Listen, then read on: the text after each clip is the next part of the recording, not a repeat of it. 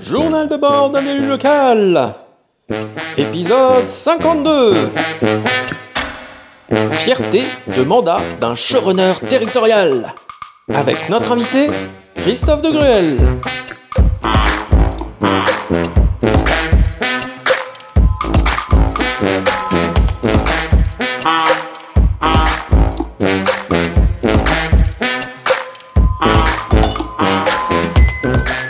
Nicolas. Salut Gaël.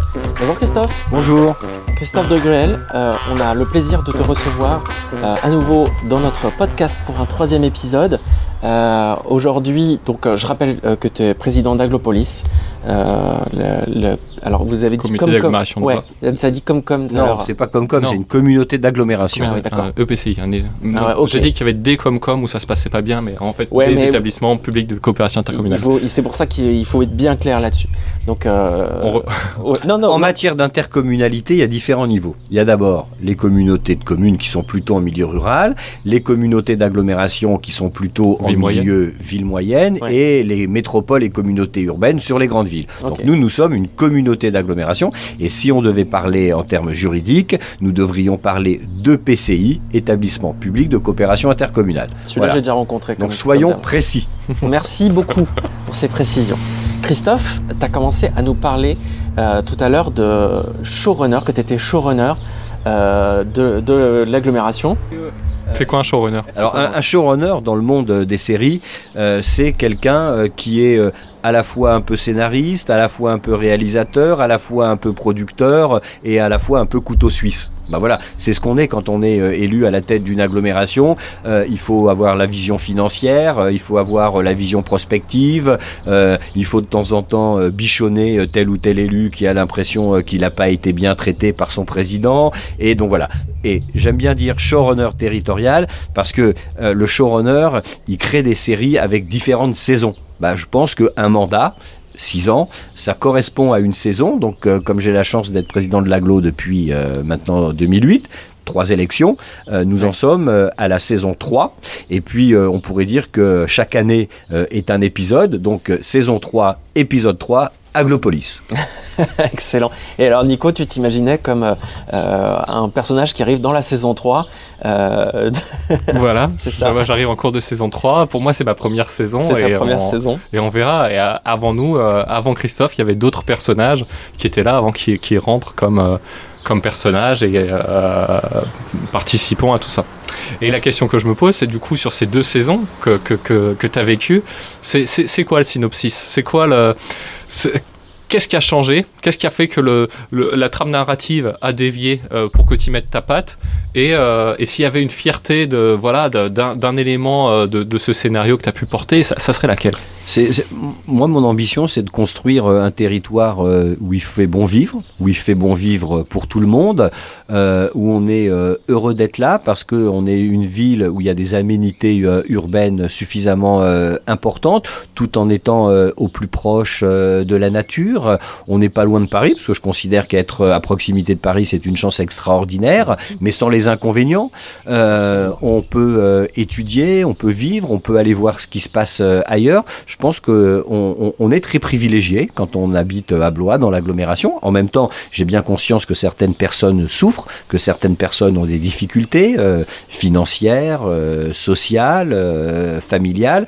Et donc voilà, je crois que notre grande ambition collective, c'est de construire quotidiennement, année après année, saison après saison, un territoire où il fait bon vivre, un territoire où on est heureux d'être, où on peut apprendre, travailler, faire du sport, euh, vivre euh, au plus près de la création culturelle, qui est vraiment une richesse euh, de notre ville et- de notre agglomération. Et notre responsabilité, ben, c'est de participer, dans le cadre de ces politiques publiques, à ce bien-être, à cette qualité de vie. souvent, euh, Gaël me reprend parce que je, je lui explique un peu les grands principes qui, sous-tendent, et puis il me dit, euh, mais quand on écoute, on a besoin d'un truc concret qui euh, ça. Est-ce que toi, euh, par, dans, quand tu parles, voilà, le, bien-être, la culture, il y a un, exemple concret où tu te dis, à un moment donné, si j'avais pas été là pour décrocher un arbitrage, ça se serait pas fait, Euh, et euh, je suis bien content que ce soit fait. Alors moi, il y a trois dossiers de statuts très différents que j'aurais envie de mettre en avant, où j'ai l'impression que j'ai impulsé les choses. le centre aquatique Aglo, euh, le jeu de paume et le plan paysage. Alors on est sur trois choses très différentes. Euh, deux choix qui sont des équipements concrets que tout le monde peut comprendre, alors que le plan paysage, à part les initiés, euh, ça reste un petit peu vaporeux. Alors, le centre aquatique. Pourquoi je dis ça? Parce que le centre aquatique, même si Nicolas l'a critiqué dans l'épisode 51 en parlant de, du centre glouglou, là, où on a beaucoup d'eau, je pense ah, que... je pensais plutôt à, quoi, à Center Park. Ah d'accord, d'accord, d'accord. C'est les premiers consommateurs de gaz euh, local. Euh, D'accord, bon, très bien, parce que j'allais piquer une colère. Hein, ah, Donc je défends beaucoup le centre aquatique euh, Aglo, parce que c'est un centre aquatique adapté à notre territoire. Euh, on n'a pas cédé au délire des bassins dans tous les sens, etc. Quand je vois ce qui s'est, par exemple, réalisé à Châteauroux, je me dis qu'on est resté clair dans nos intentions. Ça permet de faire du sport. ça permet effectivement, quand il y a des températures élevées, eh bien d'aller se rafraîchir dans un environnement exceptionnel qui participe aussi de notre offre touristique. Et puis l'apprentissage de la natation scolaire, c'est aussi quelque chose d'important. Hein. Il y a encore régulièrement en France des décès par noyade. Et donc voilà, cet équipement aquatique, j'en suis très fier. Et j'en suis d'autant plus fier que quand on est arrivé en 2008, hmm, il y a eu des tentations de le remettre euh, en cause dans nos débats euh, internes. Et moi, j'étais persuadé d'une chose, pour avoir vécu les épisodes antérieurs euh, avec pendant la période de Jack Lang, j'étais persuadé que si nous n'envoyions pas un message clair à la population, à savoir on a dit qu'on allait le faire et qu'on allait le faire tout de suite, on aurait perdu beaucoup en crédibilité. Et donc il a fallu expliquer à certains de nos collègues nouvellement élus que voilà, là c'était un message fort, un message fort à la fois pour le centre aquatique en lui-même et un message très fort sur notre crédibilité, sur notre volonté de ne pas être dans le blabla, mais dans le faire. Donc centre aquatique. Deuxième sujet, euh, le jeu de paume.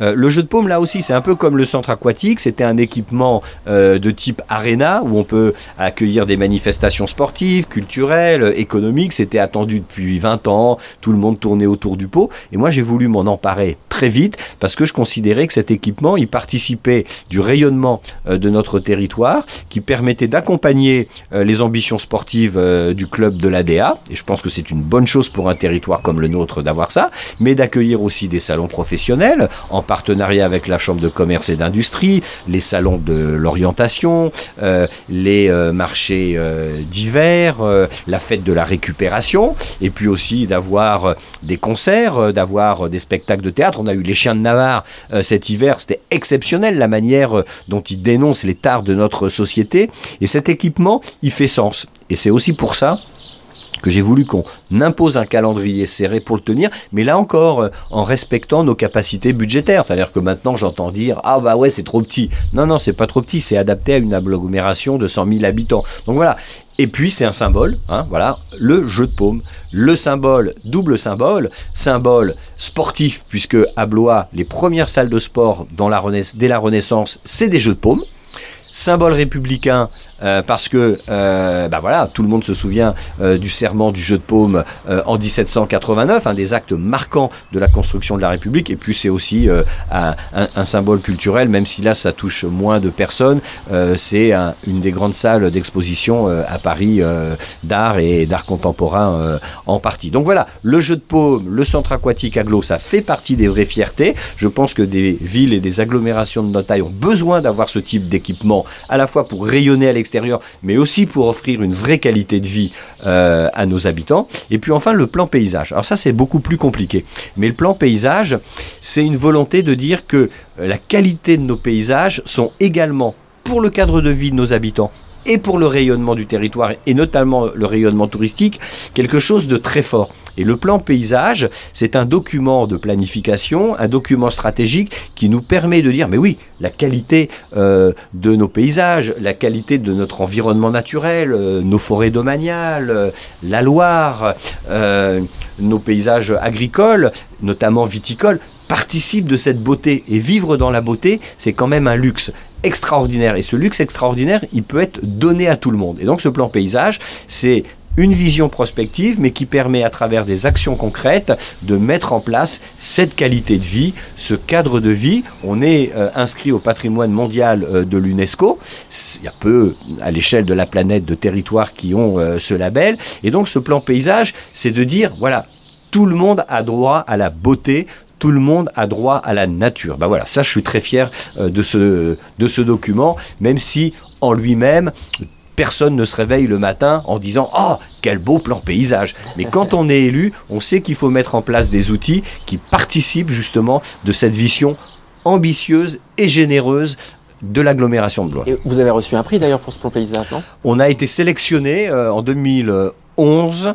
euh, je réfléchis, oui, euh, 2011, on a été, euh, j'allais dire, euh, lauréat euh, d'un appel à projet du ministère de la Transition écologique. On a été euh, donc euh, retenu parmi dix autres territoires. Et puis, euh, notre ambition avec Nicolas, on en a parlé, ce serait de faire en sorte que euh, en Vienne, euh, sur le périmètre de la Bouillie, où on a un projet d'aménagement, le fameux. PANU, parc agricole, naturel et urbain, on puisse concourir d'ici 2-3 ans au Grand Prix du paysage. Et je crois que la boucle serait bouclée parce que nous aurions la stratégie avec le plan de paysage, nous aurions ce fameux PANU euh, sur la bouillie qui fait écho en plus à une opération de désurbanisation exemplaire en France pour la prévention des inondations, le lien avec la passerelle sur la Loire, les opérations de rénovation du lac de Loire. Bref, on pourrait dire que à Blois, on vit bien. Pour le season final. Moi, je veux bien rebondir sur. Alors, moi, je peux pas, je peux pas donner. euh, je suis qu'à 2-3 ans de mandat, donc je peux pas donner euh, trois grandes fiertés euh, qui ont abouti. Par contre, j'essaie de construire des, des, des, des, des- des choses dont je puisse être fier en fin de mandat, qui s'appuient forcément sur des choses en cours. Et je vais commencer sur le, le grand paysage, sur le plan paysage. Euh, voilà, j'hérite de ce plan paysage et euh, je, participe à me l'approprier, à le co-construire. Et une grande fierté euh, euh, qui pourrait y avoir en fin de mandat, c'est justement autour de ce grand paysage, le fait de construire un récit autour de, la Loire avec l'aménagement de tous les grands sites qui sont le long, c'est-à-dire qu'on a le lac de la Balastière qu'on va aménager, on a le maire de Chaumont-sur-Loire qui a aménagé les bords de Loire, on a Regard sur Loire avec la mise en valeur de la confluence du Beuvron et des bords de Loire, on a évidemment euh, la bouillie qui est en train de se créer, le champ de tir aussi qui est un espace naturel sensible, et enfin on est en train de travailler sur le lac de Loire qu'on aménage, et enfin le parc d'Aimé où on restaure la zone humide. Et finalement, euh, ça veut dire que toutes, on a beaucoup de grands projets euh, qui sont liés à la nature et qui s'inscrivent dans ce plan paysage tout au long du Val de Loire. Et je trouve que c'est intéressant parce que demain, si on les connecte, si on leur donne une, cohérence globale, ça, participe d'une fierté, euh, d'un cadre de vie, euh, d'être proche de la Loire et d'une certaine beauté qu'on révèle, pas seulement sur le patrimoine, mais aussi sur la nature. Et puis c'est aussi une politique sociale de vacances pour tous, c'est-à-dire euh, tous ceux qui peuvent pas partir, qui assez facilement peuvent prendre leur vélo et, profiter du cadre de vie dans lequel ils habitent. Donc ça, je dirais que c'est la première fierté. Le deuxième fierté dont, dont, j'hérite, elle est liée au projet alimentaire territorial, qui est où en fait je suis assez fier de porter quelque chose qui a été construit avant moi avec une très forte dimension euh, démocratique euh, dans euh, la gouvernance. Et aujourd'hui, une action phare qu'on essaie de porter, c'est les questions d'aide alimentaire, parce qu'on a énormément de on a énormément de problèmes dans l'aide alimentaire avec euh, des, des- ruptures. On est en train de construire quelque chose euh, avec des partenariats avec les agriculteurs locaux pour de l'achat à bas coût. Et je trouve que ça crée une certaine résilience de l'aide alimentaire. Ça s'appuie aussi sur leur retour d'expérience. Et là encore, c'est de la coopération. On est renforcé avec le CIS. Deuxième chose forte. Et puis, si je devais en donner une troisième, qui est une fois encore pas vraiment la mienne, et je m'arrête là, Gaël, parce que je sais que je suis un peu long, ça serait le. Ça, ça- serait sur les déplacements, euh, parce que là aussi, je crois que c'est une politique sociale. Euh, en- au moment de la campagne, on a beaucoup insisté sur le- notre volonté d'augmenter les budgets pour les déplacements doux et cyclables. Ça se voit dans la ville de Bois et ça se voit aussi à l'aglo parce que c'était vraiment une, euh, une sorte de, euh, d'engagement commun ville-aglo. Et je pense aussi que c'est une politique sociale parce qu'il y a plein de gens qui n'arrivent pas forcément à avoir le permis, il y a plein de gens qui, euh, qui, euh, qui sont dépendants de, de- ça pour se déplacer. Là aussi, on est dans le cadre de vie.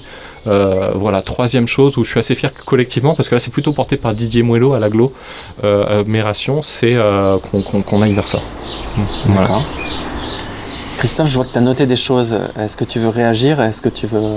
Non, non, on a passé une, euh, bonne matinée. euh, voilà, c'était euh, très très sympathique et très intéressant. Et moi, j'aime beaucoup ce genre d'exercice parce que ça oblige à s'interroger, ça oblige à un travail d'introspection. Comme on a la chance d'avoir un philosophe à nos côtés, je pourrais presque dire que ce genre d'exercice nous oblige à la fois à une réflexion de type heuristique, hein, comment on s'interroge, et puis euh, vous avez aussi euh, euh, pratiqué une approche intellectuelle auquel je suis très sensible, la maïotique. hein, voilà, on, réussit euh, à faire euh, émerger euh, des paroles grâce à nos, entretiens. Donc voilà, heuristique et maïotique, c'est aussi pour moi une manière de concevoir mon, mon, activité d'élu. Et puis j'aurais simplement envie de dire, venez découvrir Blois Aglopolis, la métropole jardin du Val-de-Loire. T'as parlé du jeu de paume, ça serait quoi le serment du jeu de paume? Le nouveau serment du jeu de paume si tu Ah, devais- le nouveau serment du jeu de paume? Bah c'est simple, vivons heureux.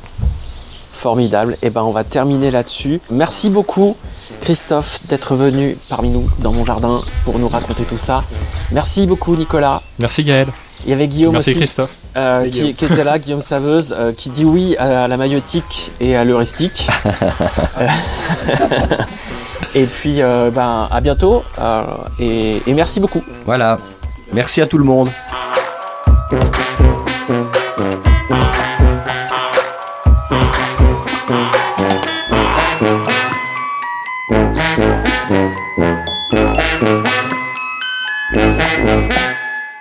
Moi c'est Nico et c'est mon premier mandat. Ton premier mandat de quoi? Je suis vice-président d'une agglomération et coprésident d'un groupe écologiste à Blois. Eh ben moi je suis Gaël, on est potes et tu m'as proposé de raconter tout ça dans un podcast.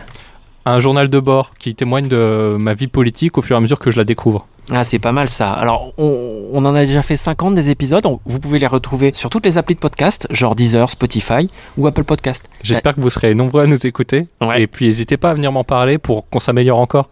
Ouais, et réécouter nos aventures. Ciao Ciao